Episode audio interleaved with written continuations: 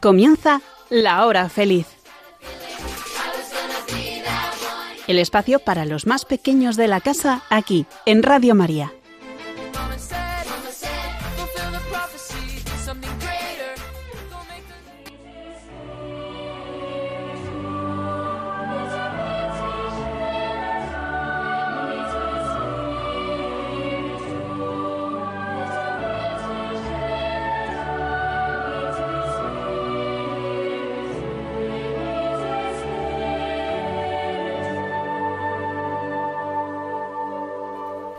Buenas tardes queridos oyentes de Radio María. Hoy os acompañamos quien nos habla, Marta Jerez, y niños de Escola Cordis Jesu, dispuestos a pasar con vosotros esta hora feliz con mucho arte. Nos acompañan Berardo, Ignacio y Rodrigo Castiñeira, además de Lucía Rodríguez.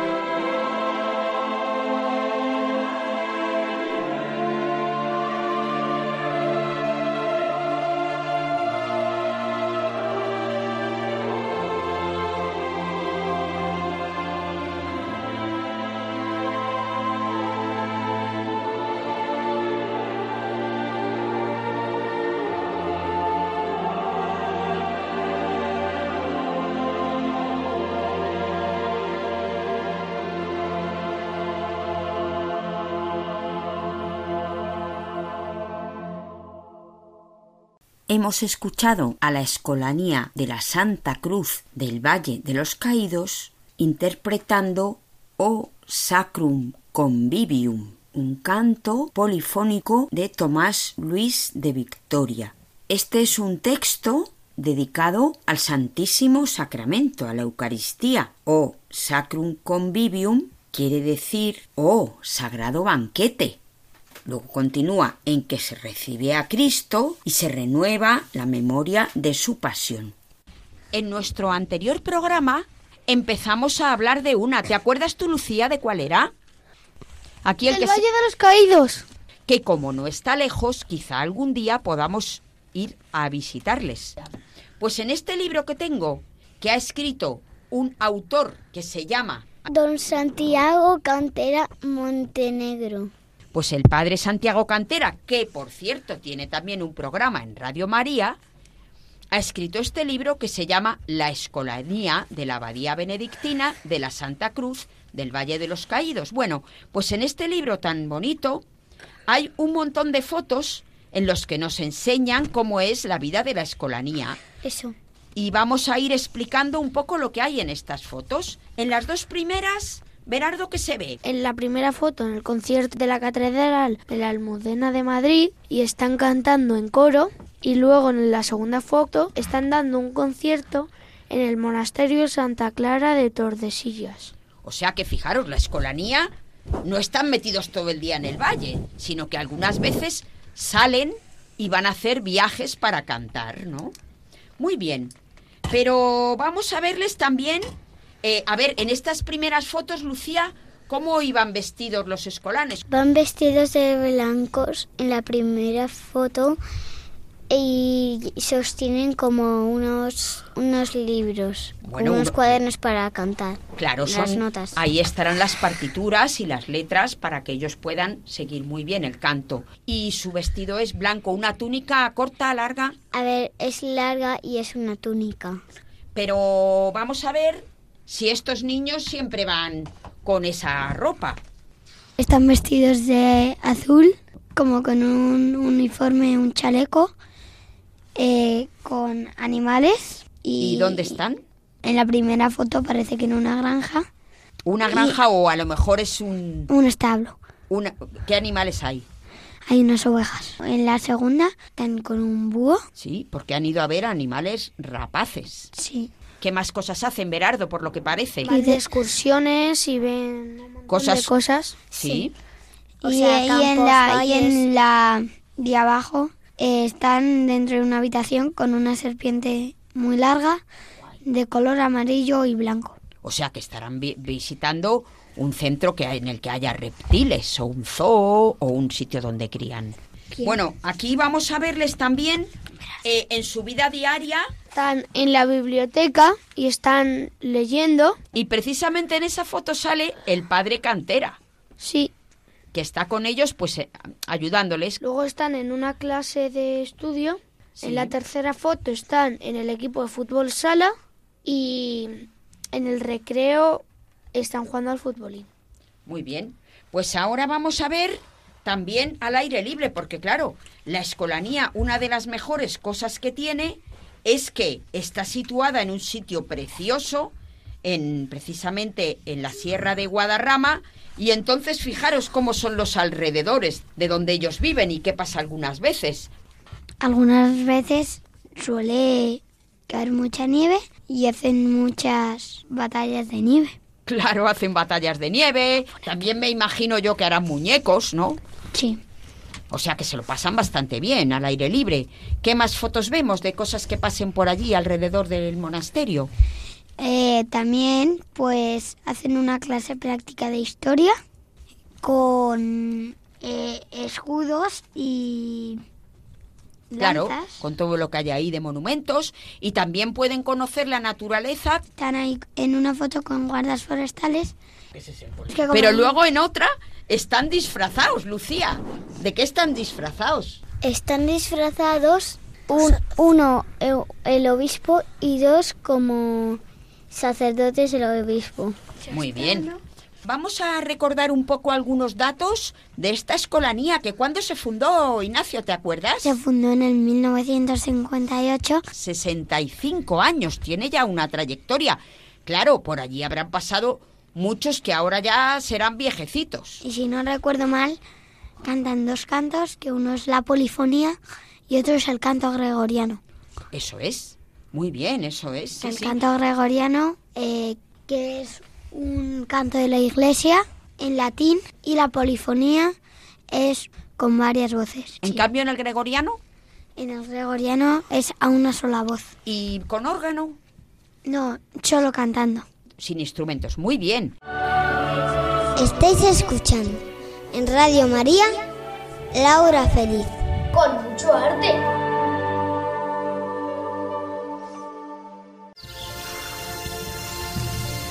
En la hora feliz de Radio María, La Estampa.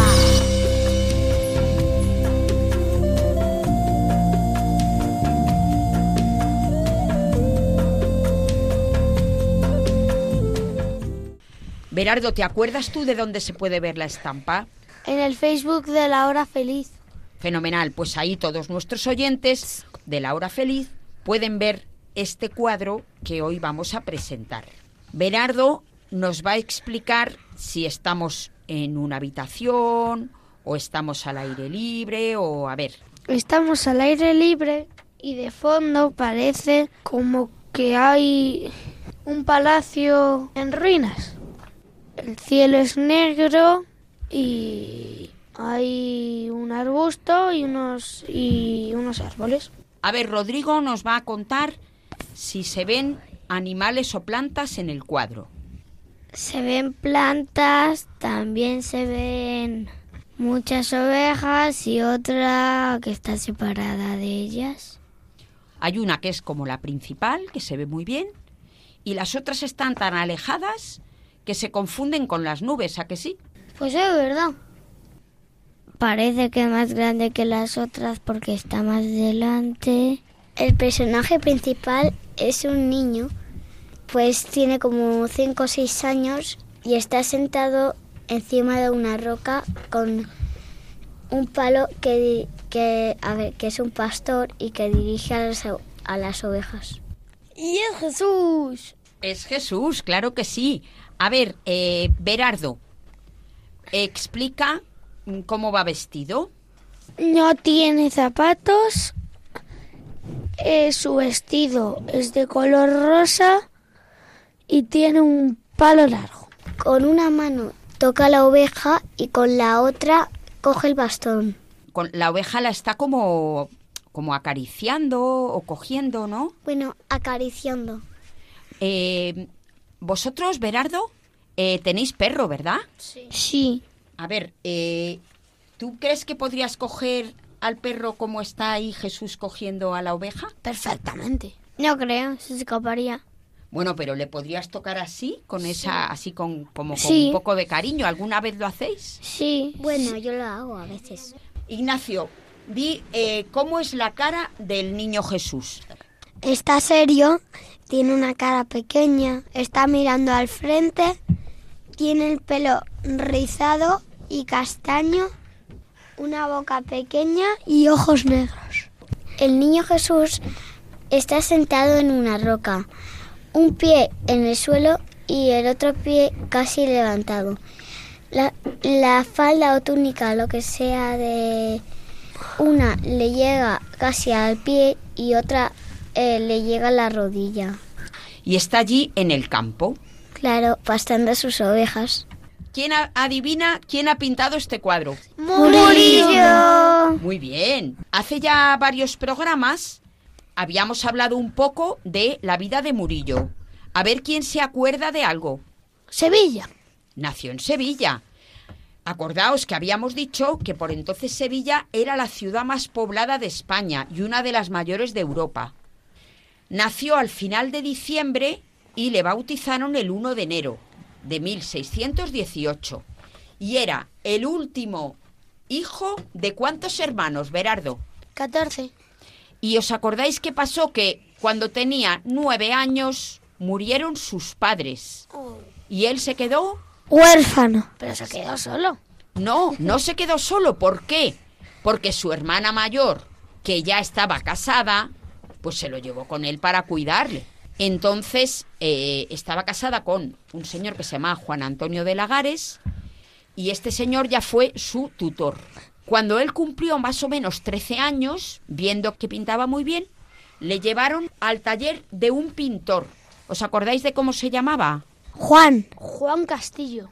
Juan del Castillo, sí. Ese era un pintor que tenía un taller, era un poco pariente de... Sí, Juan Castillo estaba casado con una prima suya. ¿Sabéis durante cuántos años estuvo allí aprendiendo pintura? ¿Cuántos? Diez. Muy bien. Durante 10 años Lo estuvo... he dicho a voleo. Pues lo has dicho fenomenal. Durante 10 años estuvo aprendiendo pintura en ese taller. Llegó a una edad en la que se casó. ¿A qué edad se casó? 23 años. Un poco más.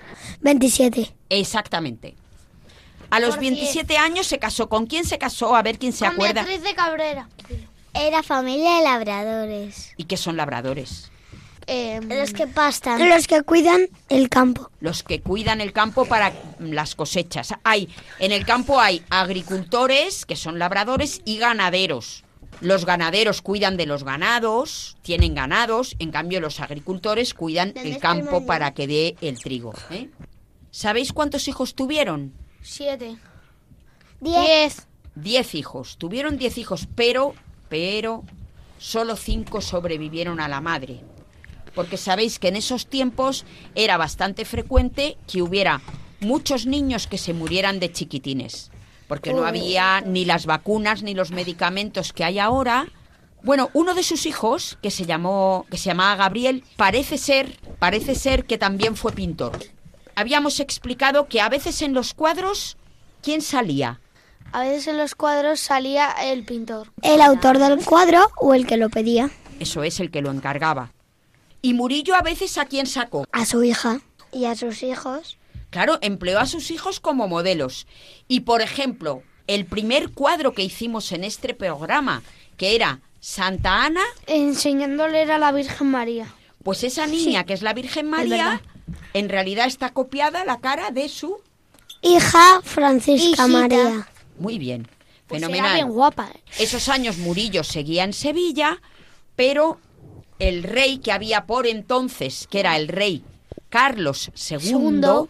Carlos II era el rey de por entonces. Hoy vamos a hablar de, de varios reyes. Decir un rey de la antigüedad que conozcáis bastante. Felipe II. Después de Felipe II, ¿quién vino? Carlos. Rodrigo.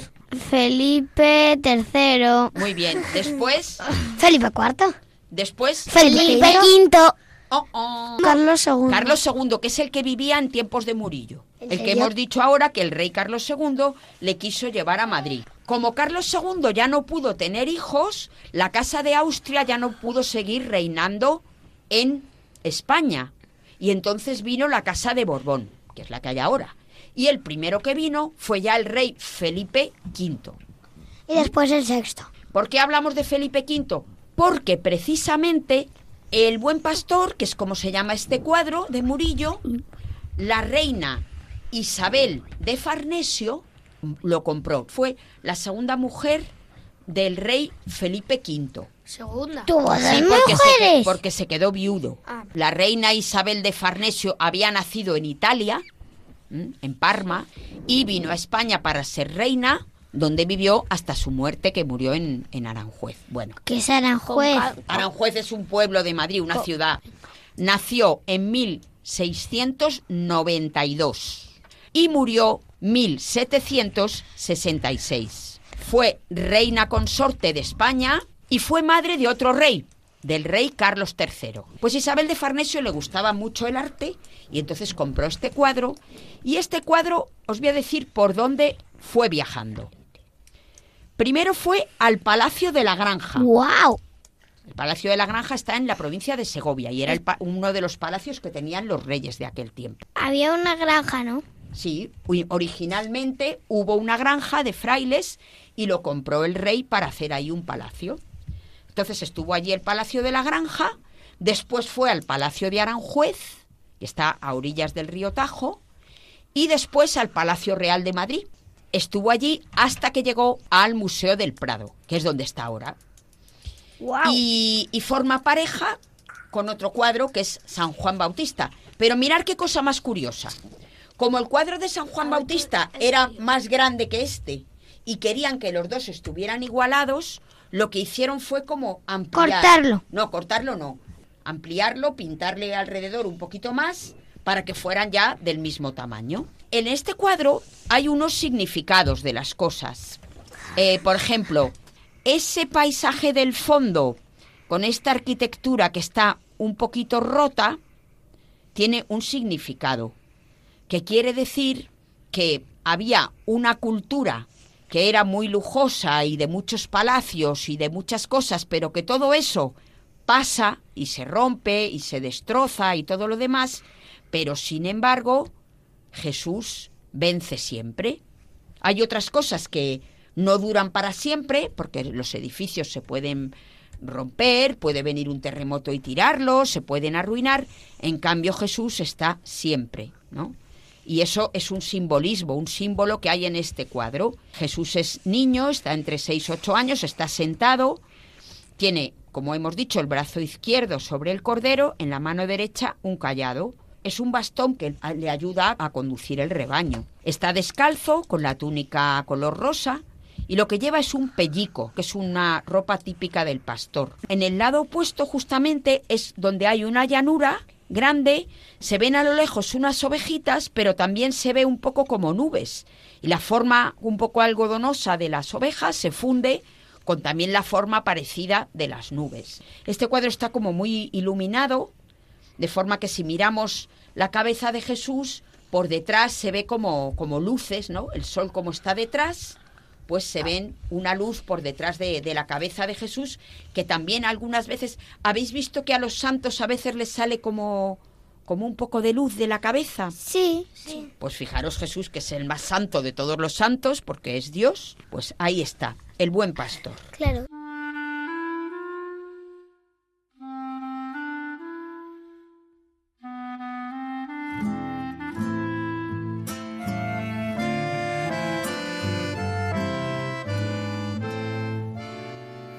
En la hora feliz de Radio María, Arte en la Palabra.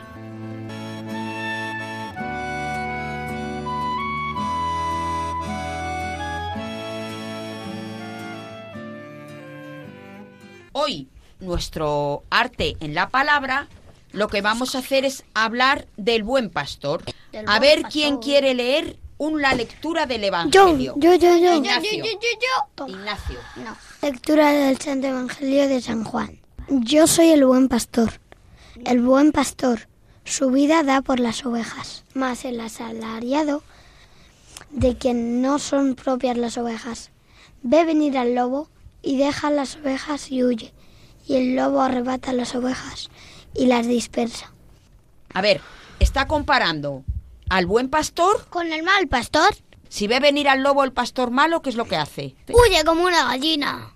Huye, efectivamente. Sigue leyendo un poco. Así que el asalariado huye, porque es asalariado, y no le importan las ovejas. Así como el Padre me conoce, y yo conozco al Padre, y pongo mi vida por las ovejas. También tengo otras ovejas que no son de este redil. Aquellas también debo traer, y oirán mi voz, y habrá un rebaño y un pastor. A ver, Berardo, ¿qué es lo que ha dicho que hasta haría este buen pastor? Las protegería y hasta daría la vida por ellas. A ver quién me dice la comparación del buen pastor con Jesús, lo que de verdad hizo. Ignacio. Eh, el buen pastor Dice que dice da. que da la vida, y dio la vida en la cruz por nosotros. A ver, Lucía, si un buen pastor, ¿qué crees que haría si viniera el lobo? Un buen. Pues proteger a sus ovejas. ¿Y uno malo? Le- que les dé igual las ovejas y que huya y se vaya. que se iría corriendo como una gallina porque era un poco cobarde y no daría la vida por sus ovejas. Diría, "Buah, las ovejas que se las coma el lobo, que yo me voy. En cambio, Jesús fue capaz de dar su vida, siendo Dios, por la salvación nuestra. Ha dicho una palabra, que redil. ¿Tú sabes lo que es un redil? Sí, es donde se guardan a las ovejas. Claro, donde pasan allí la noche después de estar pastando, luego van al redil. Y ha dicho que tiene ovejas que no son de este redil. Y que él qué quiere, que, que las otras ovejas se vayan por ahí, que se tiren por un barranco, o qué es lo que quiere Jesús. Quiere eh, entrarlas a su casa, bueno, al cielo, ¿A algunas o a todas? a todas. Por eso me ama el Padre porque yo pongo mi vida para volverla a tomar. Nadie me la quita, sino yo de mí mismo la pongo.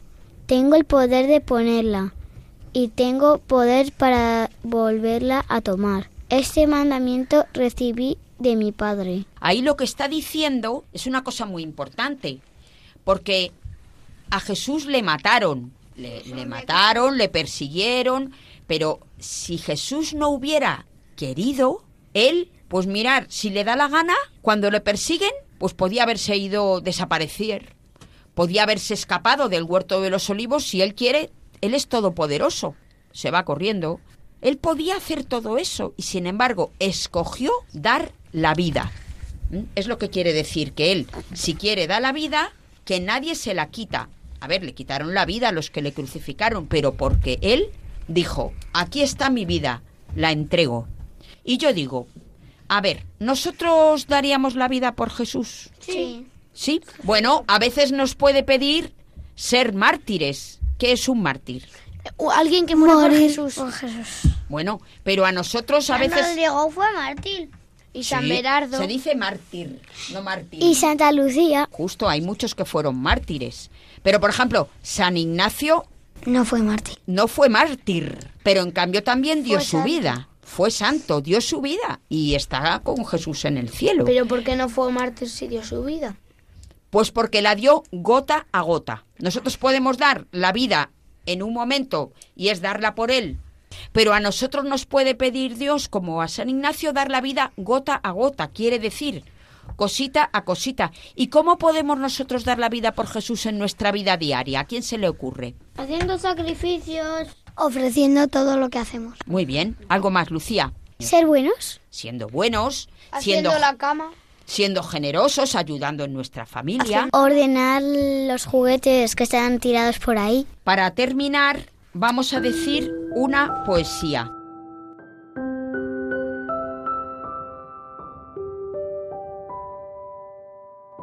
Quiero ser pastor, que vele por los suyos, árbol frondoso, que dé sombra al cansado, fuente de donde beba el sediento.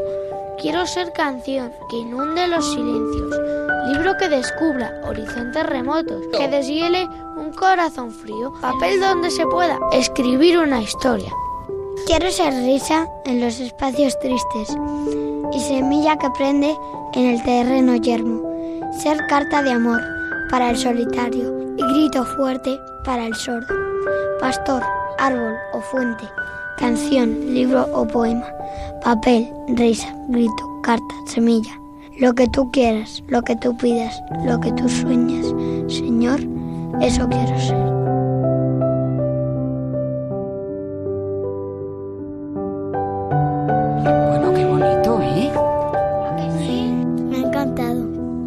Rodrigo nos va a decir quién ha escrito esta poesía.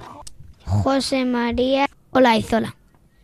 SJ significa que pertenece a la compañía de Jesús. Es muy importante que en la parábola del buen pastor, el pastor deja a las 99 ovejas. ¿Por qué, Lucía? Porque se escapa una y no obedeció al pastor. ¿Qué hizo el pastor? ¿Se conformó con esa que fuera mala y se quedó con las 99? No, dejó a las 99 ovejas en su, ca- en su casa y se fue corriendo a buscar a la última oveja. Que se había perdido.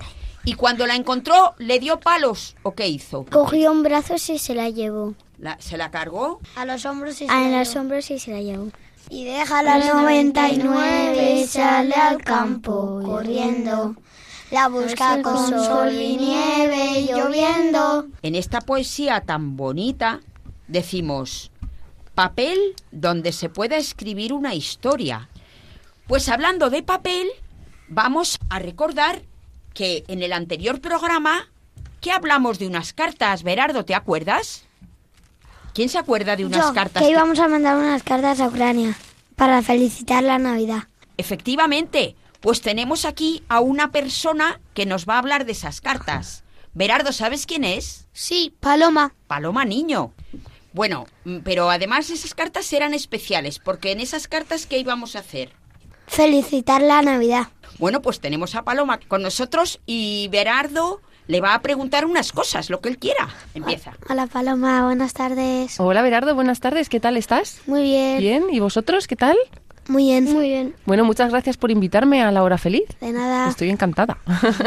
Em, ¿Os han enviado muchas cartas desde el comienzo? Mira, pues nos han mandado muchísimas cartas. Aquí ha sido increíble porque como estamos aquí en Radio María todos los días, ¿no? Los compañeros y demás, cada vez que llegaba el, el chico de correos decían Paloma y ya me llamaban y venían las cajas repletas, unas cajas de correos que son así grandes, pues con un montón de cartas. Algunas so- eh, individuales, pues de un niño que nos ha mandado una carta o de su familia y otras una caja entera muy grande que viene de un cole y entonces pues venían dentro a lo mejor pues 300 o 400 cartas. Hubo un cole que participaron todos los alumnos del cole y fueron 1400 cartas.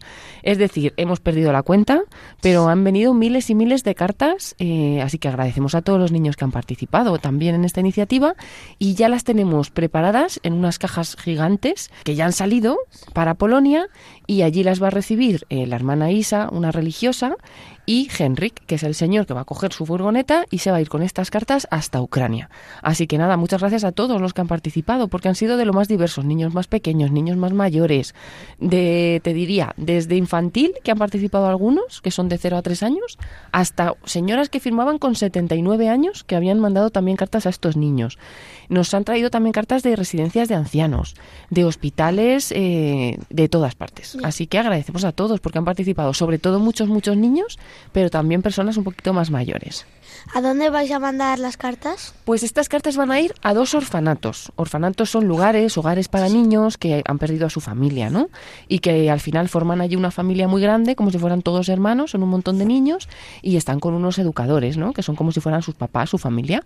Y entonces eh, eh, tenemos dos, uno en Doubas y otro en Sitomers, que son dos ciudades de Ucrania que decíamos que más o menos Doubas está como a 200 kilómetros de Kiev, que a lo mejor Kiev nos suena un poquito más, y en concreto, como hemos recibido tantas, tantas cartas, hablando con Henry y con la hermana Isa, allí que están en Polonia, me han dicho que van a, van a llegar estas cartas, las vamos a llevar a otro orfanato más, a otro hogar de niños, que sí que este sí que está en Kiev, en el mismo Kiev. Así que al final van a ser a estos tres orfanatos donde van a llegar las cartas. Un montón de niños las van a recibir, seguro que bueno, se van a volver locos de alegría y cuando vean las, los dibujos que han hecho los niños, las postales, que algunas son súper bonitas, tienen purpurina, tienen bolitas de colores, tienen de todo. Pues les van a encantar y, y bueno, además de todo eso, como queremos que llegue a más niños todavía, pues vamos a mandarlas a Radio María Ucrania. En, Ucrania hay una Radio María como esta, de España, pero que está allí y que siguen ahí, a pesar de que están bombardeando y que es muy difícil, pues siguen ahí retransmitiendo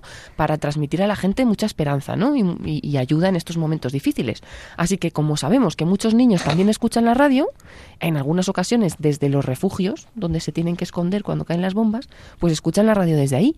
Entonces queremos llegar con la radio hasta ellos y queremos que lean y que escuchen algunas de las cartas que han enviado los niños. Entonces lo que estamos haciendo es escanear esas cartas, pasarlas a ucraniano y mandárselas al director de Radio María en Ucrania, de tal manera que muchas de esas cartas se van a leer y van a llegar mucho más allá, también a través de la radio. ¿Os podrías leer una de las cartas? Pues sí, porque mira, he traído algunas, una muy sencilla, por ejemplo, eh, algunas pues de ellas, como digo, las he escaneado las he, y, y, la que la original se ha enviado, pero la tengo escaneada para mandarla a la radio de Ucrania. Entonces dice, por ejemplo, aquí, hola, Querido amigo de Ucrania, que has recibido esta carta, te escribo la carta desde España. En primer lugar, te deseo feliz Navidad. Sé que estaréis sufriendo mucho y con miedo, pero desde aquí España os manda mucho ánimo y que os lo paséis súper bien en Navidad dentro de lo que podáis. Que vosotros podéis, que ya queda poco para que acabe esta guerra. Luego pone una frasecita en ucraniano que creemos que es Feliz Navidad y firma Javier.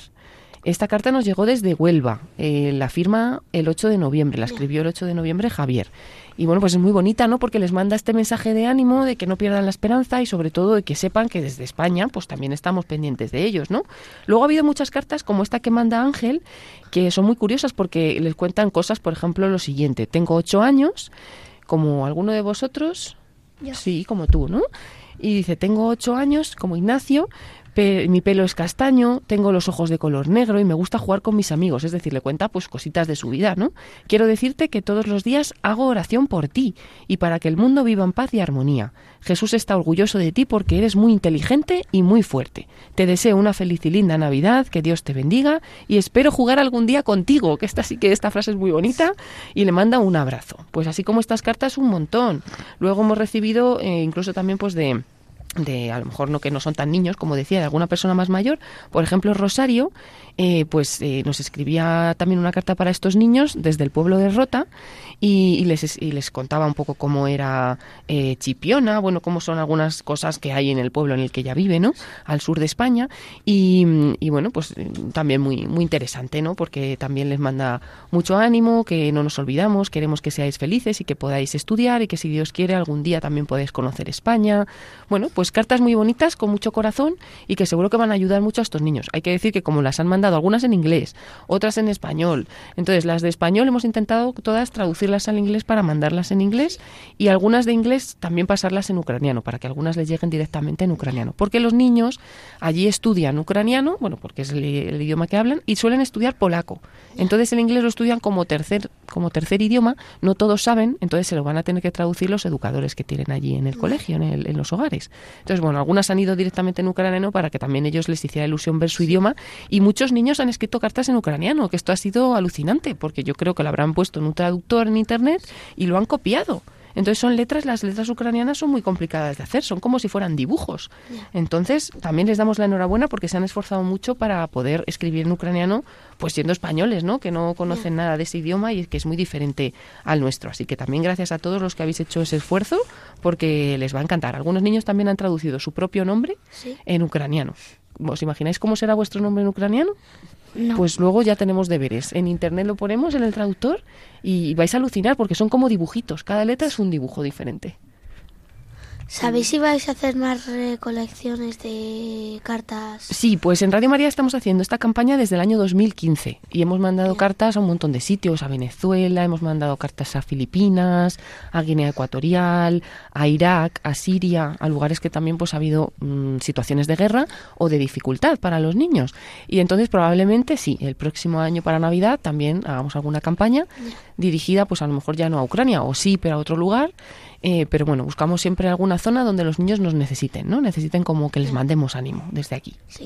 Bueno, pues dos cositas. Una que os quería decir es, fijaros, en nuestro anterior programa dimos un anuncio para que la gente se animara a participar y en otros momentos de la programación de Radio María también lo pidieron. Pero fijaros, cuantísimos oyentes lo han escuchado, se han hecho eco y han querido participar en que la Navidad de estos niños sea un poquito mejor. ¿M? Y yo os propongo ahora que recemos todos juntos un Ave María por todos estos niños, por sus necesidades y para que su Navidad pues sea con Jesús y sea lo más en paz posible. ¿Os parece? Sí. ¿Vale? Dios, Dios te salve María, llena eres de gracia, el Señor es contigo. Bendita tú eres entre todas las mujeres y bendito es el fruto de tu vientre Jesús. Santa María, Madre de Dios, ruega por nosotros pecadores, ahora y en la hora de nuestra muerte. Amén. Bueno, pues ya va llegando la hora de despedirnos de este programa. Es el último programa que vamos a hacer antes de Navidad. Nuestro próximo programa será el 27 de diciembre. Y bueno, ese ya será como nuestro, ¿cuántos llamamos ya? Es nuestro Octavo, decimoséptimo programa. ¿no, Marta? Muy prontito va a empezar un nuevo tiempo litúrgico. ¡Adviento! Eso es. Que significa que ya va siendo casi la hora de Navidad. Claro, el tiempo de Adviento sirve para prepararnos Para Navidad. para la Navidad. Porque hace unos días, ¿qué fiesta hemos celebrado? Cristo, Cristo Rey. Rey De Jesucristo, Rey de qué? del universo, de toda la creación. Queridos oyentes de Radio María, esperamos que os haya gustado este programa. Me han queridos amigos, padres o niños, me ha encantado que habéis escuchado con mucha felicidad nuestra radio.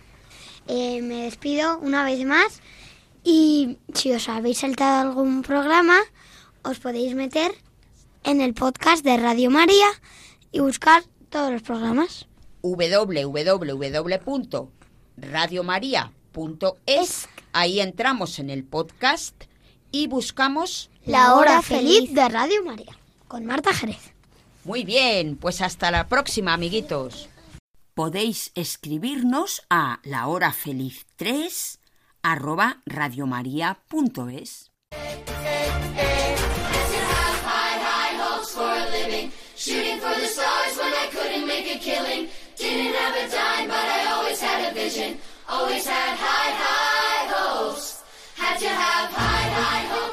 Así concluye La Hora Feliz, el espacio para los más pequeños de la casa aquí, en Radio María.